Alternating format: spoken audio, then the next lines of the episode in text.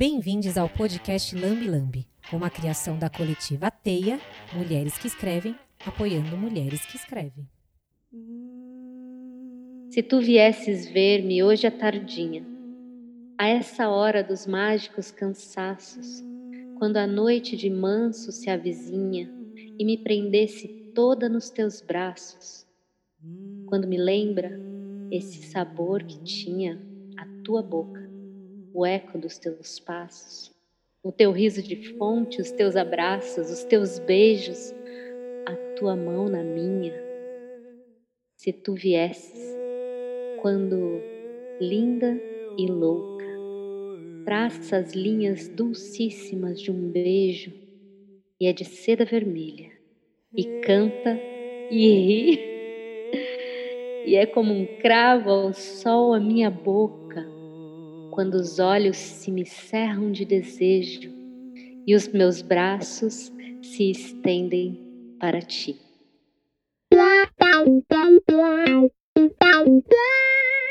Lambi Lambi. Olá, pessoal!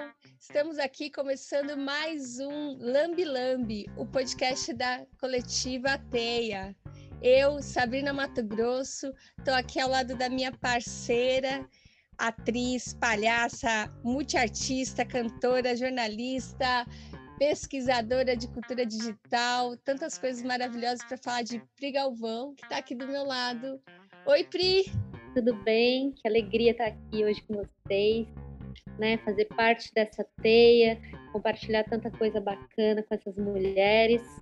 E vamos lá, Hoje a gente vai falar um pouquinho sobre escritas possíveis. E eu trouxe aí no começo um texto da Florbela Espanca, uma poetisa portuguesa que eu gosto muito. escreva como uma mulher. Gente, eu escolhi um texto da Florbela Espanca, né? Essa poetisa portuguesa, que nasceu em 1894 e morreu em 1930. Ela morreu com 36 anos. E ela foi uma autora que soube transformar a poesia da mais alta qualidade, apresentar essas poesias de, da mais alta qualidade, carregada de erotização, feminilidade, né? Ela já veio trazendo numa época em que a mulher não falava sobre a sua erotização, né? Os seus desejos sexuais, né? As suas vontades, e ela vem no começo de 1900 ali e traz eh, esse desejo feminino e coloca, né? Então, para falar sobre as escritas possíveis, é, eu quero deixar o questionamento aqui do o que nos limita, se numa época tão antiga e tão moralista como era, é, e ela colocou nesse lugar e bancou falar sobre o erotismo feminino, né, sobre os seus desejos. Eu acho incrível isso, né, que aí você lê um texto, né, que uma mulher escreveu há mais de 100 anos atrás, e a gente hoje tem tantos tabus, né, que nos impossibilitam de sermos o que somos, né? Da gente poder falar o que a gente realmente quer falar, o que a gente deseja falar. E aí você traz texto, esse texto incrível que eu achei, eu fiquei ouvindo e pensando realmente na sensualidade que esse texto traz. E aí quando você traz a data do texto, você fala: "Opa, como assim? Sendo que talvez hoje um texto desse escrito, claro que na nossa, na minha rede, eu fico pensando, né, entre o meu convívio, ele não causaria tanto tumulto, mas ainda assim eu conheço várias comunidades e grupos, grupos mesmo sociais ou religiosos, que talvez um texto desse, embora a gente acha é, é uma mulher falando do, seu desejo, né? Uma mulher falando, falando o que quer falar e o quanto isso ainda pode ser colocado como tabu. Então, a gente trazer isso como uma escrita possível, né? É, quais eram as possibilidades de se escrever, quais eram as possibilidades de ser escritora e de quais as possibilidades de publicar um livro na, no período em que Florbert escreve esse texto, né? E ainda assim ela escreveu, dentro das suas possibilidades, ela escreveu aquilo que estava ali visceral para ela e marcou uma época, marcou um período. Eu acho bonito como ela coloca o desejo dela, a vontade dela, né? E aí é, é, é isso, né? O que nos limita hoje para a gente também falar sobre as nossas vontades, falar sobre os nossos desejos e falar sobre o que a gente quiser. Então, quais são as escritas possíveis e as impossíveis? Eu lendo aqui um pouco sobre a história dela, ela foi um pouco até criticada na época, né? Estudiosos falavam que ah, ela surge desligada de preocupações de conteúdo humanista e social. É, eu acho muito importante a gente falar sobre as questões sociais, falar sobre as questões humanistas, mas falar sobre os nossos desejos também, quebrar tabus e, e colocar essas ideias. Eu lembrei também muito da Frida, né, Frida Kahlo, que foi a primeira mulher foi a primeira pessoa, na verdade, a pintar sobre a intimidade, né, sobre campo da intimidade do feminino, e colocou toda a sua visceralidade, né? Foi, ela, ela foi visceral nas suas pinturas e ela falou e ela expôs e ela colocou mesmo aquilo que ela sentia, que ela viveu, que ela viu da intimidade do feminino, né? são mulheres que romperam as possibilidades das suas épocas, né? É, e você citou também, né, uma escritora. Eu queria que você falasse um pouquinho dela. Sim, a Carolina Maria de Jesus, né? A gente estava conversando do quanto é, essas mulheres elas pegam a possibilidade que elas têm, elas subvertem isso, né?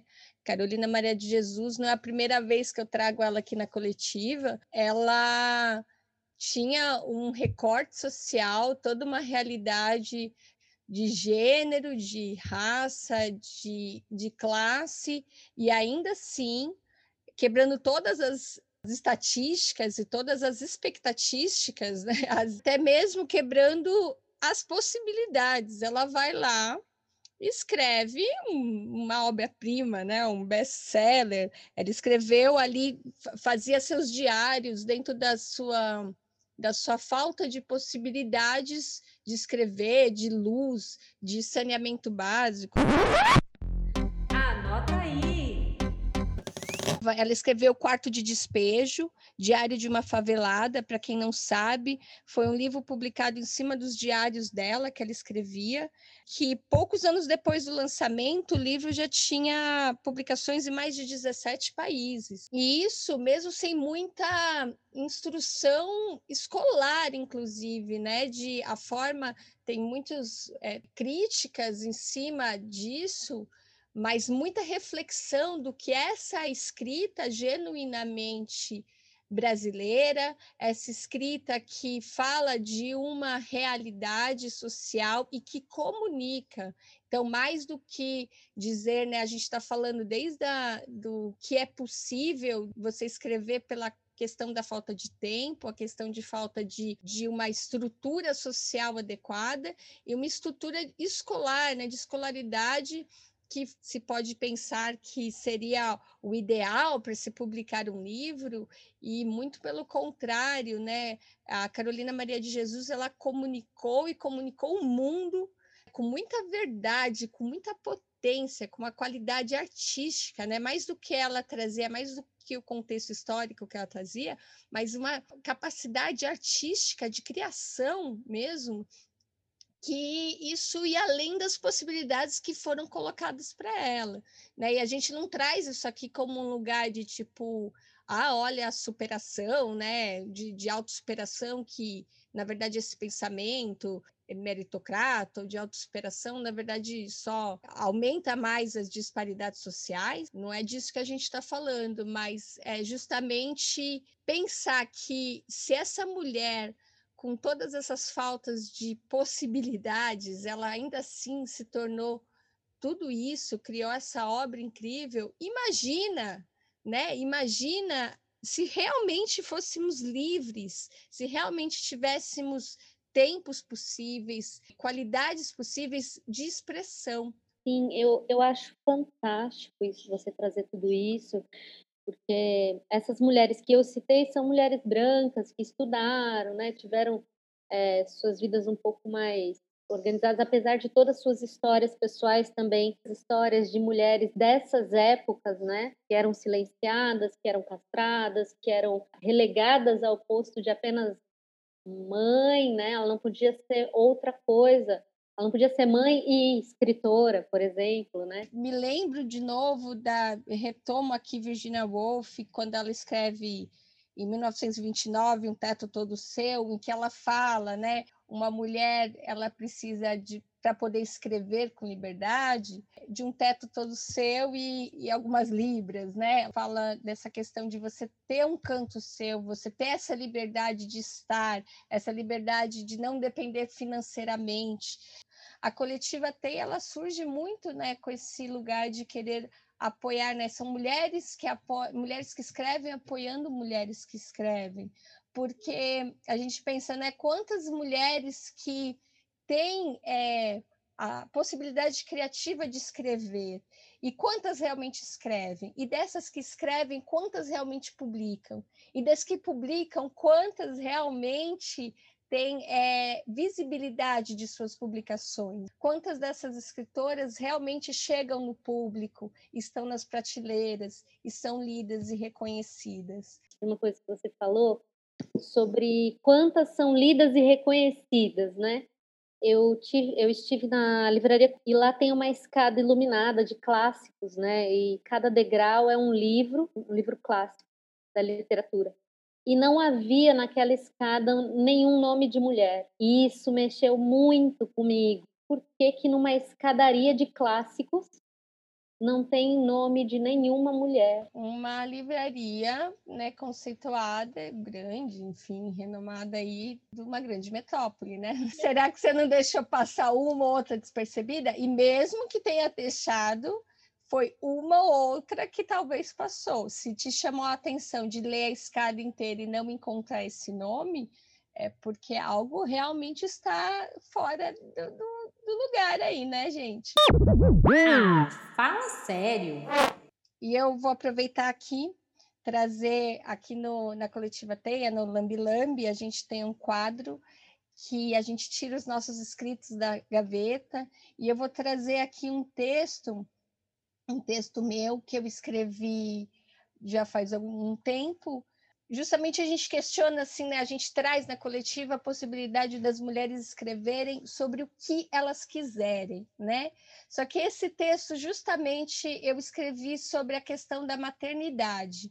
Né? Não que mulheres precisem escrever sobre maternidade, mas esse texto eu escrevi justamente por ser uma fala que é, eu sinto falta no mundo, né? Quem foram as, as pessoas que foram publicadas e que escreveram sobre os assuntos, onde estavam as mulheres nesses lugares. Então, eu trago um texto que fala sobre a maternidade sobre a impossibilidade de ter um tempo para ser artista. Então, acho que também tem a ver com esse lugar das escritas possíveis, né? Sobre a gente escreve do jeito que dá para escrever, mesmo não tendo tempo.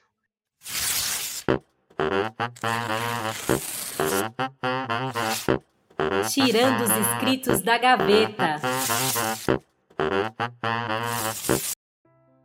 Meia horinha ou como contradizer meu próprio texto.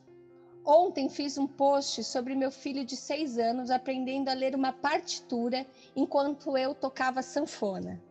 Essa é a maternidade ideal, onde crianças são estimuladas logo cedo no universo da música e das artes, ampliando a sensibilidade e trabalhando tantas outras conexões. No entanto, de certa forma, era um relato romântico, visto que se tratava do recorte de um momento, porque eu falava maternidade ideal. Falamos então da maternidade real, aquela da artista que precisa ensaiar o acordeon, pois tem uma apresentação durante a semana, mas os filhos chegam junto, com curiosidade ímpar da criança desbravando mundos e pedem para aprender a partitura. Você mostra, assim como também mostra as teclas que eles tanto querem explorar. Arriscam meu lanchinho no teclado. Você em êxtase pelas conquistas do carinha e da pequena, mas precisa ensaiar, pois tem uma apresentação na semana. Eles tocam todas as teclas, em diferentes ordens. Estão explorando as artes, é lindo. Mas o treino. E é assim. Você sabe que precisa se dedicar mais aos estudos e ao estudo do instrumento musical, que isso te fortaleceria como artista, se tornando mais completa e requisitada. Isso te ajudaria a abrir portas, inclusive aquelas que foram conquistadas a tanto custo e dedicação mas que foram fechadas logo após a maternidade. Você sabe que se pegasse o acordeão meia horinha por dia, você não mais erraria as músicas que se propõe a tocar em cena. Faz uma agenda, um roteiro programado. O que são meia horinha por dia? Pensa. Mas vem a vida e todas as solicitações. É preciso preparar o café da manhã, arrumar as mochilas, cuidar das roupas, dos brinquedos, das tarefas, dos carinhos, dos passeios, das festinhas dos amiguinhos, dos presentes das festinhas dos amiguinhos, dos banhos, das vacinas, das reuniões da escola, das doenças não programadas e das que se programam a chegar. Precisa dar conta de todo o universo das pequenas criaturas, além de seu trabalho, sua vida social, sua vida pessoal, seus sentimentos.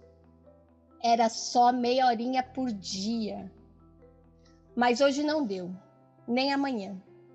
O acordeão passa dias encostado em cima da mesa ou em um canto da sala para que fique visível, e assim que sobrar uma brecha, você toque um pouco. Não a brecha. Você então coloca de volta no case, pois já se passaram semanas sem tocá-lo e você não quer que junte poeira. Passam-se então meses mas você tem apresentação na semana. Meia horinha apenas te impediria de errar aquelas notas e acordes que você já sabe bem, mas que por falta de prática os dedos insistem em esquecer. Você tenta outras possibilidades. Quando eles não estão contigo, você precisa dar conta de todo o resto da vida. Quando eles estão contigo, gostam do instrumento, dançam enquanto toca, escutam e aplaudem. Às vezes, e outros momentos colam figurinhas nas partituras, empurram botando respiro para dentro da sanfona, correm, quase derrubam o instrumento, quase cai água, quase furo fole, gritos e surtos seus nesse meio tempo. Enquanto você treina, brincam entre si, de apertarem os botões e saírem correndo, rindo, lindos. Também brigam entre si, se batem e xingam, solicitando sua interferência. Às vezes rola apelar para alguma tecnologia viciante, os fazendo esquecer-se de ti por alguns instantes. Às vezes rola um pai e você consegue se trancar no quarto por algum tempo, ignorando os gritos da porta de quero a mamãe. Às vezes já ocorreram ciúmes do instrumento, pedindo colo e afastamento com seu corpo. Já teve pocket show com a sanfoninha de brinquedo em miniatura. Tudo é lindo, tudo é festa, tudo é vida. Mas tem apresentação durante a semana. A maternidade real me ensinou que a trajetória será injusta. O instrumento me foi afastado de mim, assim como minha vida profissional, minha vida social, minha vida pessoal, é mais difícil dar um passo agora, qualquer que seja. É um misto de dor e alegria ao ver meu filho de seis anos aprendendo a ler uma partitura de forma tão espontânea e, ao mesmo tempo, saber que aquela única meia horinha que você teria para treinar foi dada para esse precioso momento de descoberta e encantamento. A maternidade me distanciou das minhas conquistas profissionais e tudo que eu poderia ser se tivesse meia horinha para o treino para um alongamento, para ler um texto, para terminar um projeto, para responder um e-mail, mas não há essa meia horinha. Há apenas apresentação na semana. A maternidade real me ensinou que mais do que as mulheres, mas sim as mães são silenciadas, silenciadas pelo sistema, pela sociedade, pelos homens, pelas outras mulheres, pelos pais. E nessa solidão constante diária, aprendemos a coexistir ressignificando a própria existência. Em casa acontece a maternidade ideal quase todo dia, onde eles brincam de música, exploram instrumentos, cantam chicos e dançam jongos. Você vê seus pequenos artistas inatos treinando saltos mortais e ouvidos absoluto. São prodígios de arte graças a esses estímulos que a anulação de si mesma permitiu a eles. Porque não houve a meia horinha e mais uma vez você irá errar algumas notas e acordes durante a apresentação, sem que o público a perdoe por isso. Mas aqui em casa também tem a maternidade real diariamente, da dor da invisibilidade de uma mãe chorando sozinha no chão do banheiro.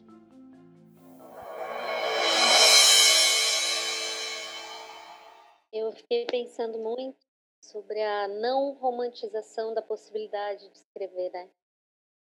É, acho que que é isso, né? Que a gente também traz, né? O que, que são as, as escritas possíveis nesse lugar de a gente às vezes acha que escrever, a gente sentar no chalé nas montanhas com nossa xícara de café, nossos textos, nossa pilha de livros para consulta do lado, no final da tarde, com os pássaros cantando, né? Com aquela luminária ideal, assim. É, não, não existe.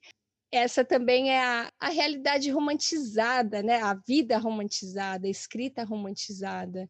E aí eu trago esse recorte da de tocar um instrumento, que a gente pode também refletir sobre as mulheres instrumentistas, as mulheres artistas, as mulheres, né, onde estão essas mulheres também, por conta disso. Qual é a realidade? Você não tem a meia horinha para treinar um instrumento e você não vai meia horinha do dia para poder escrever da forma ideal como você imaginou você tem a vida real. Eu trago esse ponto aí da maternidade, e ainda assim, eu sendo uma mulher cheia de acessos, é, não sendo uma mãe solo, ou não sendo uma mãe, sendo uma mulher que tem os, os mínimos de, de saneamento básico, os mínimos de condições para se viver, que teve uma escolarização.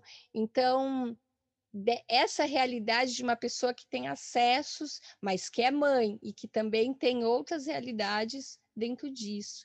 Então a gente não pode romantizar o que é o escrever, né? Esperar o momento ideal para escrever. E vem muito a ideia do, da escrita possível agora. Qual é a sua escrita possível agora? Às vezes a ideia ela não tem tem hora também para chegar, né? Então, a minha escrita possível agora é num guardanapo. São cinco minutos aqui num guardanapo. Então, vai ser cinco minutos num guardanapo. É, a minha escrita possível hoje é num chalé. Então, vai ser no chalé. Mas seria lindo também. E por que não um dia, quem sabe, né? A gente consiga o chalé. Mas é, qual é a nossa escrita possível de agora? Se são cinco minutos, se é um minuto, se são dez, se é uma hora que a gente consegue reservar, né? No meio do caos, no meio da, da correria. É, uma coisa que eu achei bonito nas nossas conversas que você falou também, que escrever é um exercício, né? Então a gente também às vezes precisa parar e escrever, né? Tirar essa romantização que é uma musa inspiradora que vai vir, né? A gente pode até ter essa musa inspiradora, né? Eu tenho uma amiga que eu amo muito uma grande artista, né, Ceci Venceslau, que me fala, você tem que praticar, praticar, praticar, treinar, porque quando a música inspiradora chegar, você já vai estar tá fazendo, né? Você já vai estar tá dançando, você já vai estar tá cantando. Então, não é esperar que ela chegue, né? É, a escrita é um exercício. E eu acho muito impactante isso que você traz, né? Tipo, é, quais são as nossas escritas possíveis e a gente vai escrever dentro delas. A coletiva Teia, ela nasce muito com esse propósito de ver tantas mulheres que escrevem e, e que escondem suas escritas né, dentro das gavetas, porque acreditam que ah, não, ah, eu não escrevi no momento certo, ah, não, eu não sou escritora, ah, isso não é bem uma escrita, não é bem um texto, não é bem um conto, porque não teve esse momento romantizado, esse momento idealizado de falar agora eu vou escrever um conto. Foi um texto que surgiu no meio da madrugada, foi um texto que surgiu num guardanapo, foi um texto que surgiu entre uma meia horinha de um choro de uma criança e um, uma troca de fralda. Então, sim, essas mulheres também são escritoras e também têm muito para contribuir para o mundo. Tem uma coisa que você falou, né, que é sobre e que nós estamos falando sobre essa questão de escrever agora onde é possível, escrever no possível, né? E também se escrever um exercício é no movimento da escrita que a gente ganha musculatura para chegar à musa. Né? e às vezes, eu gosto muito daquelas coisas, né? Muita transpiração para que chegue a inspiração, né? Vamos, vamos tirar essas escritas da gaveta, vamos colocar elas no mundo, vamos dar movimento para os nossos textos, vamos dar movimento, e a teia tem esse lugar do movimento, de tirar mesmo essa água parada, né? É, to, todas essas, essas esses papéis guardados. Eu até estava falando para você hoje, eu falei, meu Deus, eu parei para olhar aqui qual texto que eu ia ler hoje, e eu descobri que eu tenho texto espalhado por um monte de lugar e eu também não organizei um lugar e falei assim, nossa, né, esse, essa ideia romântica, né, de ah, eu preciso ter um santuário para as minhas escritas. Eu não tinha, eu não tenho, porque muitas vezes acontece isso. O texto me vem no meio da rua e eu pego o primeiro caderninho, ou às vezes até guardanapo mesmo, e eu escrevo. É, muitas vezes eu estou andando, caminhando pela rua, né, esse movimento físico, e de repente me vem uma frase.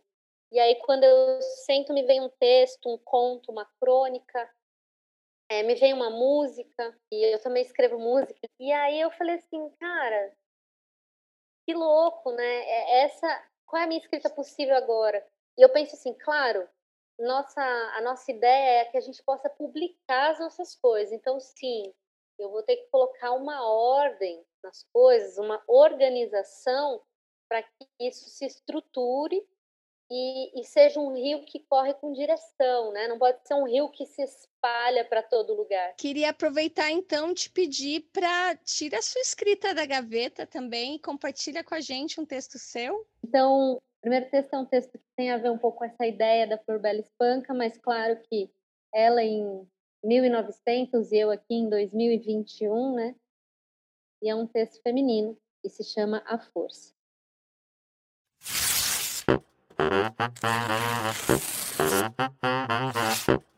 Tirando os escritos da gaveta. Manifesta. A indomável dama que sabe exatamente o que faz. Caminha segura. Cada passo dado é um ato de prazer. Prazer em ser exatamente o que ela é indomada alada. Ela voa, não mais calada, não mais mimada. É dona do seu próprio ser. Dança, move, se movimenta cirúrgica e poderosamente. Ah, maravilhosa dama, ama e sente cada vibração, tesão, livre e liberta se move deliciosamente selvagem, delicadamente intensa. É cheiro, é gosto, é vida manifesta, é o ser em festa, é gozo, é o doce da manga que escorre em seus braços. Ulala! Sou do tipo que faz tipo, que dança um teco, que confia no taco, que não vive na toca, que não gosta de toco, que na vida cutuca, que também leva tapa, que aprecia os ticos, que se enxuga com teca, que bagunça um teco, que não marca toca, que injustiça não topa e que tem sangue tupi. Sou do tipo que faz tipo, e daí? Sou do tipo que faz tipo, mas que ainda chega no topo.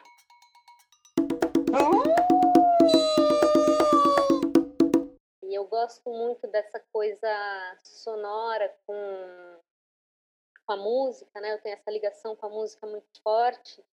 E eu tinha um trabalho com samba, e aí ficou um tec, tec, telec, telec, teco dentro de mim. E aí eu comecei a escrever e saiu esse texto.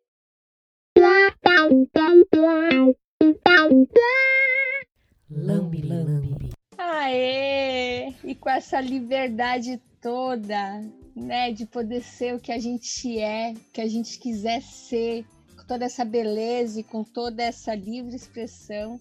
que a gente vai fechando hoje aqui o nosso Lambi Lambi Escritas Possíveis. Anota aí! É, a gente trouxe várias referências aqui para quem quiser rever o que a gente falou um pouquinho hoje. A gente é, leu o texto Se Tu Viesses Ver-me, de Florbela Espanca. Eu li meu texto Meia Horinha ou Como Contradizer Meu Próprio Texto, de Sabrina Mato Grosso. Pri Galvão leu seus poemas Sou do Tipo e A Força. Citamos também aqui Quarto de Despejo, Diário de uma Favelada, de Carolina Maria de Jesus, Um Teto Todo Seu, de Virginia Woolf. Bom, gente, é, esse podcast é um podcast independente, então eu convido vocês a nos acompanharem. Se você quiser apoiar o nosso projeto, você pode entrar no nosso site www.acoletivateia.com.br. Lá no link Apoie, você vai saber um pouquinho mais sobre a gente, sobre os nossos projetos, tudo que a gente tem feito e buscado desenvolver. E você pode clicar lá e doar um cafezinho se você quiser, ou um lanche inteiro.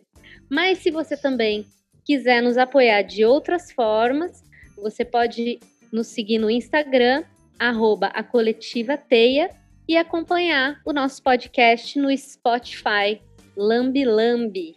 E é isso, a gente fica por aqui e se preparem porque tem muita novidade chegando nessa coletiva Teia, muita coisa boa junto com essas mulheres incríveis. É isso, Pri. Um beijo, delícia foi hoje, hein? Ah, muito obrigada. Gente, fica ligado aí. Muito obrigada a todos vocês. E nos vemos em breve. Uma boa semana, um bom mês e até logo. Este podcast é uma produção da Coletiva Teia. Mulheres que escrevem, apoiando mulheres que escrevem.